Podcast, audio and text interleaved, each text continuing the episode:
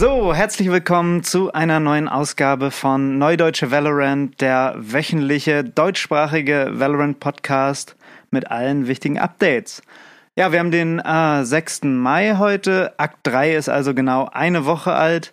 Mir gegenüber sitzt, und jetzt kann ich das erste Mal sagen, wie immer, Johann. Hallo. Wie hallo. geht's dir? Ich bin Johann. Mir geht es gut. Schön. Ich hatte einen, einen guten Start äh, in den neuen Akt. Er hat sich vor allem dadurch gekennzeichnet, dass ich immer von hinten auf der neuen Map äh, Breeze gekillt wurde. Ich hoffe, das wird nicht für immer so bleiben. Wie ist es dir ergangen? Mir ist es eigentlich ganz gut ergangen. Ich habe nicht so viel gespielt, wie ich eigentlich wollte, aber überwiegend auch die Breeze Queue gespielt, ein bisschen ranked.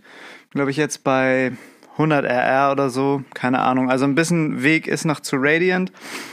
Aber ja, was wollen wir heute besprechen? Einmal ein paar aktuelle Sachen. Es hat sich ja trotz dessen, dass es kein neues Update gibt, einiges getan.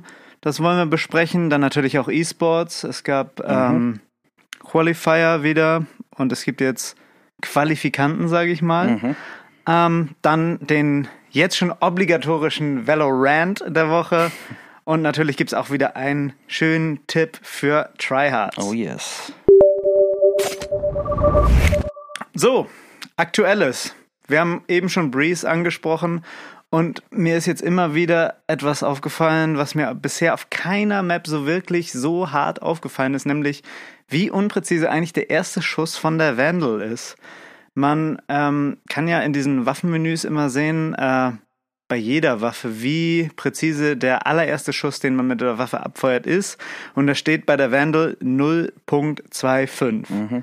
Und das hat sich meiner Meinung nach auf keiner Map, vielleicht ein bisschen auf Icebox bisher ausgewirkt, aber auf Breeze ist es jetzt halt wirklich schon extrem, so dass ich richtig auf das Gefühl hatte, ich war jetzt genau auf dem Gegner, aber habe ihn nicht gekillt und ich dachte erst, es lag an mir, aber ich habe ein paar Clips gemacht und ich, es lag oft auch an der Waffe. Hast du das auch wahrgenommen?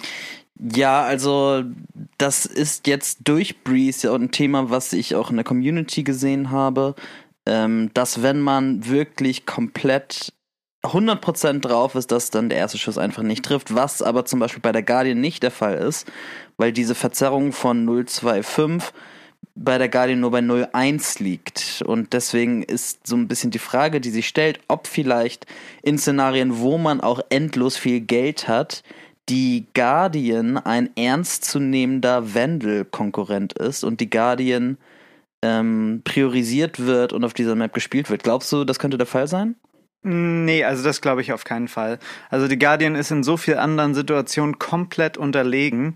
Hat zwar eine Streuung von 0,1, aber das hat auch die Bulldog und ich finde sogar die Bulldog ist mhm. noch günstiger und in Situationen, wo die Guardian komplett abschmiert, so irgendwelche Midrange-Sachen, ist die Bulldog immer noch überlegen. Das habe ich auf jeden Fall auch beobachtet, dass die Bulldog und Marshall wirklich gute Alternativen sind, um ein Half-Buy ähm, oder eine Echo zu spielen. Das, glaube ich, wird mehr gesehen werden. Auch weil der Scope von der Bulldog einen dazu zwingt, seine Schüsse wirklich zu timen und nicht einfach drauf zu halten. Absolut, finde ich auch. Und ich habe auch ganz viel Phantom gespielt, ähm, weil es auch ein bisschen präziser ist. Ich glaube, das ist 0,20. Mhm. Aber das, das wirkt sich auf der Map tatsächlich auch schon hm, tierisch aus. Und was ich oft gemacht habe, ist einfach in der Half bei nur eine Guardian zu kaufen. Mhm. Weil du hast so einen Vorteil. Der Headshot macht, glaube ich, 195 Damage. Also du hast immer einen Kill auf jede Range. Und es lohnt sich auf solchen Long Ranges absolut, finde ich. Mhm. Aber ich denke auch, dass die Phantom auf jeden Fall absinken wird in der Priorität, oder? Naja, du brauchst so oder so zwei Headshots auf Entfernung. Ob der jetzt 124 Damage macht oder 140, ist in dem Fall eigentlich egal, finde ich. Okay. okay. Aber das, das wird sich, glaube ich, mit der Zeit zeigen. Mhm. Aber das ist auf jeden Fall was, was mir total aufgefallen ist, mich etwas verunsichert hat am Anfang, sage ja, ich mal. Auf jeden Fall. Zweite Sache, die jetzt äh, aufgetreten ist, äh, ist, äh, dass der Voice Chat total verbuggt ist. Nämlich man kann seine Teammates weder lauter oder leiser stellen.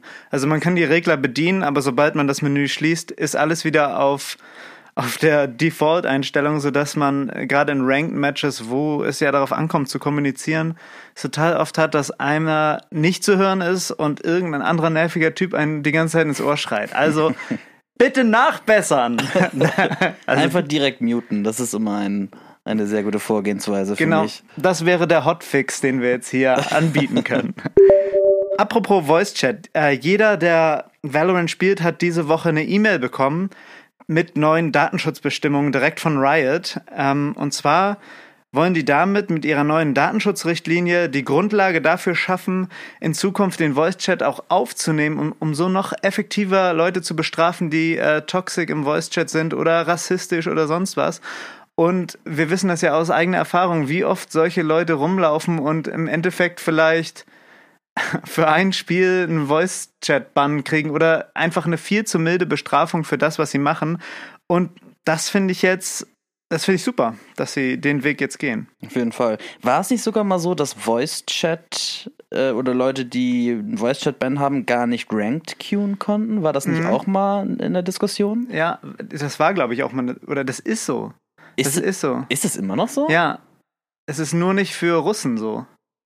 Weil die sowieso immer Voice genau, Chat haben. Genau, das ist der Unterschied. Also wenn du von deinem von deiner Regierung quasi schon verboten kriegst, den Voice Chat zu benutzen, dann kannst du trotzdem Ranked spielen. Aber mit einem Voice Ban Immerhin. Kannst, das ist jedenfalls etwas. Aber du kannst trotzdem mit einem Voice Chat Ban kein Ranked spielen. Okay. Ja, also das finde ich auf jeden Fall super. Mhm. Vierte Sache ist der AimLab Combine zum VCT-Turnier. Ähm, da hat man die Möglichkeit, äh, Szenarien, die an Valorant angelegt sind, bei AimLabs zu spielen. Ich habe das äh, selber mal alles durchgespielt. Es bringt total Spaß. Also schaut da mal rein. Ich glaube, es ist noch bis zum 12. Mai verfügbar. Also einfach AimLabs ist ja kostenlos. Einfach runterladen und mal zocken. Bringt auf jeden Fall Spaß. Letzte Sache an aktuellen Dingen ist, vergesst nicht den Prime Loot abzuholen. Es geht wieder mit Amazon Prime das heißt, glaube ich, Prime Gaming mittlerweile, ne? Mhm. Kann man sich wieder kostenlosen Valorant-Loot abholen. Lohnt sich ja eigentlich immer. Es ist dieses Mal nur so ein Euro-Spray, aber man nimmt ja eigentlich alles immer mit. Du, alles was geht. Alles was geht. Und damit kommen wir schon zu E-Sports. Yo. Die Challenger Finals sind gespielt und die Teams für Masters in Stage 2 stehen fest. Aus NA haben sich qualifiziert Sentinels und Version 1 aus EU oder aus der EMEA-Region Liquid und Fnatic. Dann haben wir noch New Turn Gaming aus Korea, Crazy Raccoon aus Japan. Gefällt mir sehr der Name. Und X10 aus Südostasien. Ähm, die Finals sind noch nicht durch in Südamerika, da werden sich ebenfalls noch drei Teams qualifizieren. Mir hat es großen Spaß gemacht, die Challenger Finals zu gucken. Teilweise waren Games einfach nur Highlight Reels von wirklich sehr, sehr hohem Skill. Und ich glaube schon, dass aus den jeweiligen Regionen ähm, es die richtigen Teams getroffen hat. Ich finde es sehr schade, dass Cloud9 es nicht geschafft hat. Cloud9 hat denkbar knapp gegen Sentinels und Version 1 verloren und die haben wirklich sehr, sehr viel neue kreative ähm, Strategien gezeigt. Zum Beispiel, dass Race mit ihren Blast Packs auch andere Agents boostet und so ganz verquerte Situationen ähm, zustande kommen. Naja, Masters 2 steht also vor der Tür und wird ab dem 24. Mai stattfinden. Ich bin insbesondere gespannt auf das Aufeinandertreffen von EU und ähm, NA. Die, die Regionen haben komplett unterschiedliche Playstyles. EU spielt sehr langsam, sehr methodisch. Es wird sehr viel Utility des Gegners gebaitet und es wird auch sehr häufig der gesamte Zeitraum einer Runde ähm, ausgespielt, während NA sehr aggressiv spielt und jede Sekunde einer Runde nutzt, um Raum auf der Map einzunehmen und Runden deswegen auch sehr schnell vorbei sind. Ähm, so, es stellt sich die Frage, wer wird sich hier wem annähern? Ne? Werden die EU-Teams eher aggressiver spielen oder wird NA langsamer spielen? Da, das sind Fragen, ähm, die bald geklärt werden. Ähm, ich denke, es wird halt insbesondere um die Carry-Performances von einzelnen Spielern gehen. Ähm, und da wollte ich jetzt noch einmal kurz einhaken und über einen ganz bestimmten Spieler reden, der ja in aller Munde ist. Und zwar ist das Tens. Bevor ich jetzt etwas zu Tens sagen werde, Daniel, was ist deine Meinung zu Tens? Ähm, krasser Aimer auf jeden Fall. Ich Ein glaube, Aimer. hat das beste Aim von allen Spielern weltweit, würde ich sogar äh, gerade sagen. Ähm, in, in den letzten Turnieren hat er mir nicht so gut gefallen wie ganz am Anfang, als er Sentinels gejoint ist oder auch noch bei C9. Mhm. Er hat meiner Meinung nach ein bisschen abgebaut, aber ist natürlich trotzdem ein absolut überragender Spieler. Mhm. Also Tens, wie du schon auch sagst, so der Superstar von Valorant momentan. Und ich habe mir Tens über das äh, Turnier mal genauer angeschaut und für mich hat sich die Frage gestellt, ähm, hat Tens Sentinels jetzt wirklich zu dem Sieg gecarried oder ist er nur ein guter Duelist? Ähm, und ich muss sagen, ich finde, er ist nur ein leicht überdurchschn überdurchschnittlicher Duelist. Ganz oft geht er halt für völlig wahnsinnige, hochriskante 50-50 Plays. Und entweder es klappt halt und es sieht fantastisch aus, oder es funktioniert nicht, weil er halt seine Ecken nicht checkt und wird dann letztendlich gekillt. Ähm, Tens hat beispielsweise fünf hundertprozentige Operator-Shots hintereinander gegen 100 Thieves auf ähm, Haven gemisst, wodurch sie fast noch die Runde verloren hätten.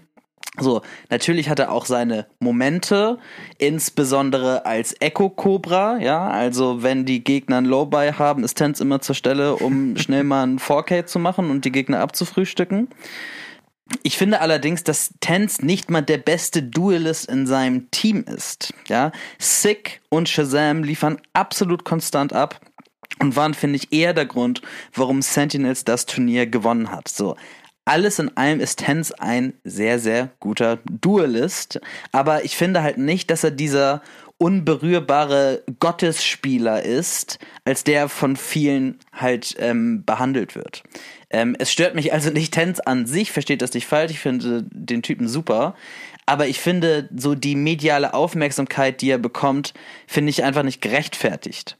Und insbesondere wurde das deutlich im Finale gegen Version 1 da Tens zwei gute Kills gemacht am Anfang der Runde und die Caster gehen dann Icebox, Tens and Rainer is just a devastating combination.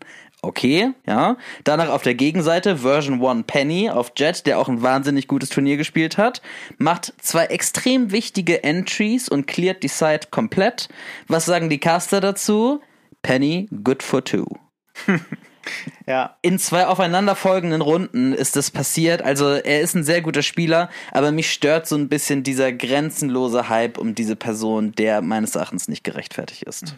Also wenn er so an seine letzte Leistung angeknüpft hätte, auch in diesem, in dem letzten Turnier, dann, dann hätte ich ihn auch mehr gehypt, aber jetzt ist er irgendwie auf, auf Normalniveau zurückgeschrumpft, was natürlich immer noch absolut insane ist, aber Ja. ich finde, ich, ich kann mich da wirklich nur anschließen. Ich, er ist halt auch ein Solo-Q-Baron, wenn man das mal so sagen kann. Auf jeden Fall, ja. Und die Clips, die zustande kommen, wenn er halt diese hochriskanten Plays ähm, abliefert, sind halt wahnsinnig, aber im Zusammenhang von dem ganzen Spiel äh, ist es doch eher die Ausnahme. Absolut, ja. Ähm, wo wir gerade über MVP-Performances reden, ähm, ein Newcomer, den man auf jeden Fall in der nächsten Zeit beobachten sollte, ist Leaf von Cloud9. Leaf hat insane, ein insanes Turnier gespielt und hat auch meines Erachtens das beste Play der kompletten VCT gemacht.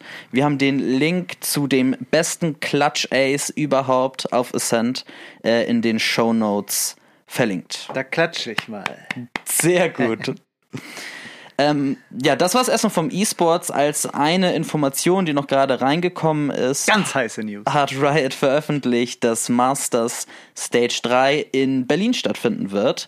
Das heißt, da werden wir dann vielleicht auch mal vor Ort sein Nicht, und, mal, nicht nur vielleicht. Also und live berichten. Neue deutsche Valorant, also vor Ort, lokaler Journalismus, das ist ja der Hammer. auf jeden Fall. Ey, da sind wir auf jeden Fall dabei. Näher wird es wahrscheinlich nicht rankommen. Das stimmt.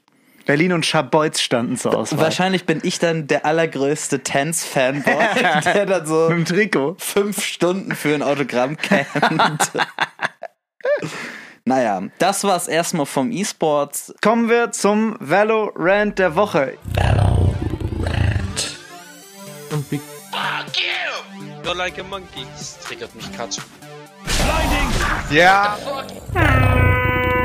Ich versuche mir immer so eine möglichst aggressive Grundstimmung in der Stimmung zu, in der Stimme zu haben, aber nee, ich lasse es jetzt mal. Aber was mich total stört, ist, wenn bei Patches Änderungen vorgenommen werden, die nicht in den Patch Notes stehen. Das ist eigentlich immer so und mir äh, fällt das äh, als Cypher Main total oft auf, dass irgendwelche Camps, die ich mir mühsam herausgesucht habe, äh, nicht mehr funktionieren oder anders funktionieren und das fällt einem einfach nur mitten im Game ein, weil es- es gibt halt so cheesy Camps, die machst du vielleicht einmal in einem Spiel äh, und dann funktioniert sie auf einmal nicht mehr.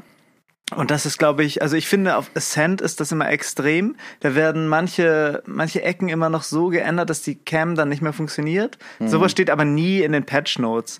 Und das nervt mich eigentlich. Hast du auch solche Sachen beobachten können mal? Auf jeden Fall. Ähm, und wenn man, wie wir, glaube ich, die Patch Notes aufmerksam liest, äh, ist das halt nochmal so eine größere Falle, in die man hereintappt. Ne? Weil man denkt, okay, ich habe jetzt alles, ich habe mir auch alle Bugfixes durchgelesen. ne? Das war zum Beispiel auch so bei einem nicht dokumentierten Change von Viper, wo die Zwiebel, die Wolke, ja, erst nach zwei Sekunden aufgeht nach Aktivierung und sich auch, nachdem man sie wieder schließt, auch zwei Sekunden wieder braucht, um sich einzufahren. Ja. Das war normalerweise mal eine Sekunde, das waren auf einmal nicht dokumentiert zwei. So, das hat verschiedene Vor- und Nachteile, die mir in Situationen das Leben gekostet haben und Runden gewonnen haben gleichermaßen. Dennoch ist es wichtig, das irgendwie zu wissen. Ja. Ne? Und das äh, ja, kam dann erst so sukzessive raus. Und ich brauchte dann aber auch ein ähm, Reddit-Thread, um mir wirklich sicher zu sein, weil ich die ganze Zeit gedacht habe, okay, irgendwas ist Ich anders. bin verrückt. Ja, genau. Irgendwas ist anders, aber ich weiß nicht was. Also ein Schlag ins Gesicht und damit Wirklich. zu Recht der Valorant der Woche. Wir kommen zu den Tipps für Tryhards. Try this. Tips für Tryhards. Tryhards. Tryhards.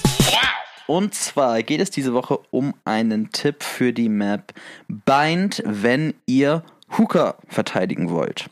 Was häufig gemacht wird, äh, dass die gegnerische Race, also die Angreiferseite spielt, ein Boombot in Hooker schickt. Dafür gibt es auch ein Line-Up, was quasi jede Race benutzt, weil es die meisten Ecken von Hooker cleart. Äh, Betonung liegt hierbei auf die meisten Ecken. Eine Ecke, die nicht geklärt wird, ist aus Angreifersicht genau, wenn ihr reinkommt, rechts. Ähm, der Boombot stirbt nämlich immer ganz genau bevor diese eine Ecke geklärt wird. Und das heißt, ihr stellt euch ganz genau in diese Ecke und wartet, bis die nichtsahnenden Angreifer in Hooker hereinspazieren. Wenn ihr euch das nicht so bildlich jetzt vorstellen könnt, das Ganze haben wir nochmal in einem Video selber dargestellt und zusammengefasst, was ihr auf unserem neuen YouTube-Kanal euch einmal genauer anschauen könnt. Da seht ihr einmal die Perspektive der Angreifer und einmal die Sicht des ähm, Verteidigers. Wir haben den Trick schon sehr, sehr häufig angewendet und selbst auf Immortal funktioniert dieser Trick 9 von 10 Mal. Sag ich jetzt mal so. Es fühlt sich an wie 9 von 10 Mal. Erstaunlich. Werde reich mit diesem Trick. Wirklich. Reich an Elo. Race-Angreifer hassen diesen Trick. Ja, genau. Ja, und äh, interessant wäre jetzt insbesondere, wenn die Gegner aber auch diesen Trick kennen und man sich dann so ein bisschen Mindgame-mäßig reinlevelt und vielleicht dem Bot in dem Wissen, dass er nicht explodiert, auch mal entgegenschleicht oder so. Also da gibt's viele Sachen, die man ausprobieren kann. Man soll es auf jeden Fall wissen und deswegen würde ich mir das Video auch reinziehen an eurer Stelle. Tryhards. Liebe Leute, das war es mit der neuen deutschen Valorant für diese Woche. Wir hoffen, ihr habt was mitgenommen. Wir freuen uns, wenn ihr mal auf unserem Discord-Server vorbeischaut. Wir freuen uns da auf Feedback und eure Anregungen zu diesem Podcast. Und natürlich auch, wenn ihr nächste Woche wieder einschaltet, wenn ihr mögt. Bis dahin immer schön vorsichtig pieken und tschüss und auf Wiedersehen. Macht's gut, vielen Dank fürs Zuhören. Tschüss!